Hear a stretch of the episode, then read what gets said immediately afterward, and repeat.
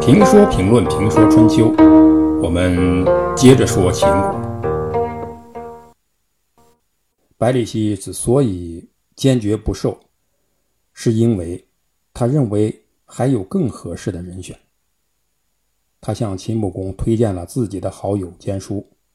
他说：“我有一个朋友叫坚叔，他可比我强多了，我比不上他。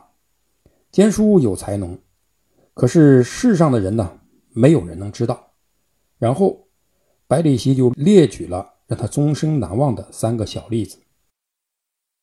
百里奚说：“当年我外出求官，混得不好，贫困潦倒，被困在齐国，不得不向当地的人讨饭。”遇到了坚叔，坚叔收留了我。当时齐国公子无知刚刚杀了齐襄公，自立为国君，选榜招贤。百里奚就想去应招，坚叔告诉他，齐国的公子都逃亡在外，无知名位不正，成不了事儿。百里奚就打消了应招的念头。结果无知很快被人杀掉了。百里奚庆幸自己听了坚叔的，所以。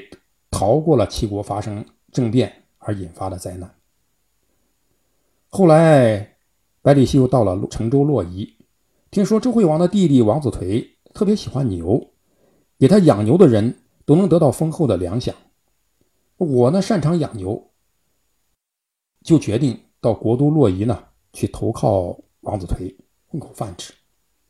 临行前，坚叔告诉我说：“投奔于人，十分要紧。”投错了主人，离开他是不忠；跟着他共患难是不智，所以要谨慎行事。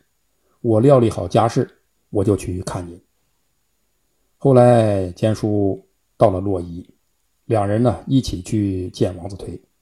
回到住处，坚叔说：“王子颓志大而才疏，信任和使用的人呢，都是态度卑贱。”向人讨好之辈，此人不可靠，不如离开这儿。还是那句话，看一个人怎么样，首先要看他身边的人。他身边的人都不怎么样，你也别指望他是什么好人。于是，百里奚听了坚叔的话，离开了洛邑。果然，后来王子颓叛乱失败后又被杀，百里奚发现自己又躲过了一劫。这离家时间长了。百里奚想回家，回到虞国。坚叔有一个好朋友，有一个旧友，名叫公之奇，在虞国做官。坚叔就与百里奚一起到虞国，向公之奇赞扬百里奚之贤。公之奇向虞国国君虞公推荐百里奚，虞公打算任用他。坚叔说：“我看虞公呢，贪小便宜，也不是一个有为之主。”阻止他不要侍奉于君。但是我虽知道于君不能重用我，但我实在是长久贫困，穷怕了，因此急于谋生，心里喜欢利禄和爵位。这一次就没有听坚叔的话，留下了，做了中大夫。结果愚公贪图财物，借道给晋国人，晋国灭掉虢国，回师又灭掉了虞国。我两次听了坚叔的话，都得以逃脱险境；一次没听，就遇到了这次灾难。因此，我知道坚叔有才能，而且是在我之上。听了百里奚的推荐，秦穆公就派人带着厚重的礼物去请坚叔，让他当上大夫。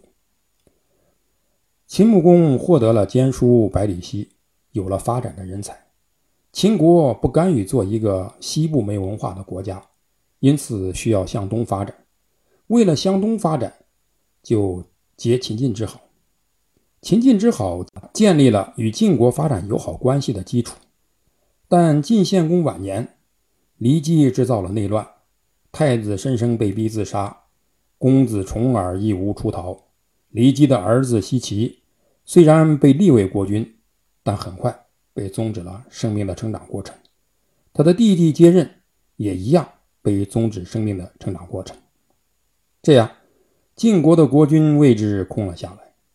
虽说国君在当时已经是一个高危的职业，但好处还是很大的，因此有人会不惜代价获取。当时逃亡在外的重耳和夷吾都有希望继位，秦国的国力和外援是他们回国继位的必要条件。也就是说，从某种意义上讲，秦国可以挑选晋国的国君了。但是，选择谁呢？